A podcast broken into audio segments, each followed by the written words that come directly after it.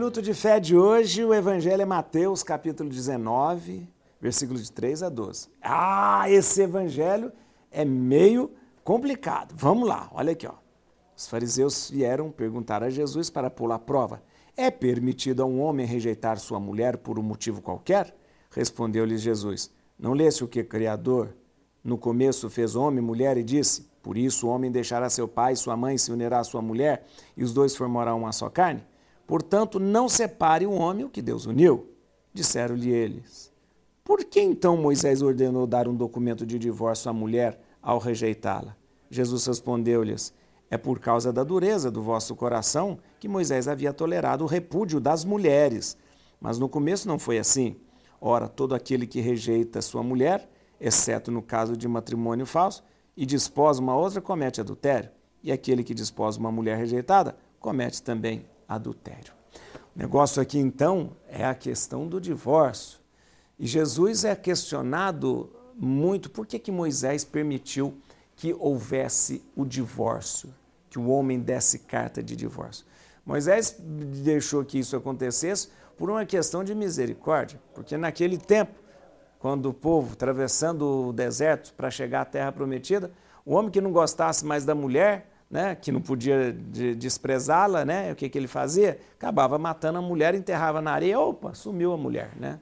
Então Moisés falou: não, então pelo menos que você dê a carta de divórcio para a mulher. Mas não era uma coisa muito justa também, porque só o homem podia dispensar a sua mulher. Só o homem podia dispensar a sua mulher. A mulher não. A mulher, se quisesse dispensar o homem, não poderia. Isso era injusto, não era certo, não era certo. E era uma coisa que não, não fazia a vontade de Deus. Não fazia a vontade de Deus.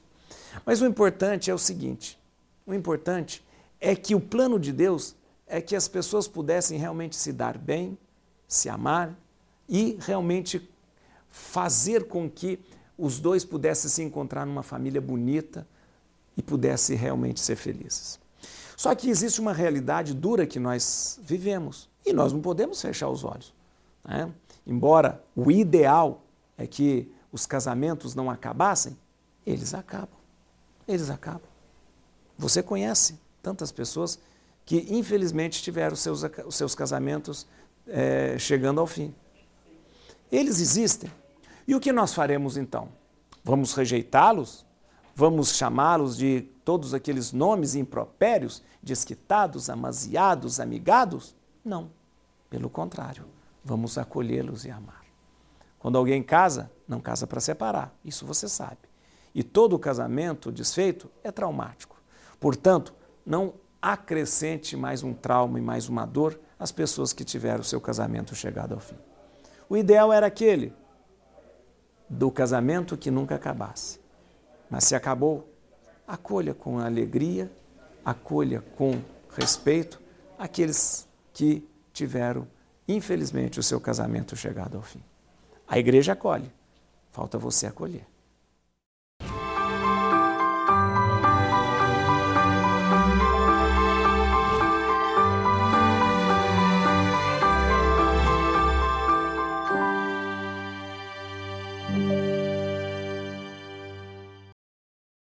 Este programa tem o apoio dos nossos benfeitores.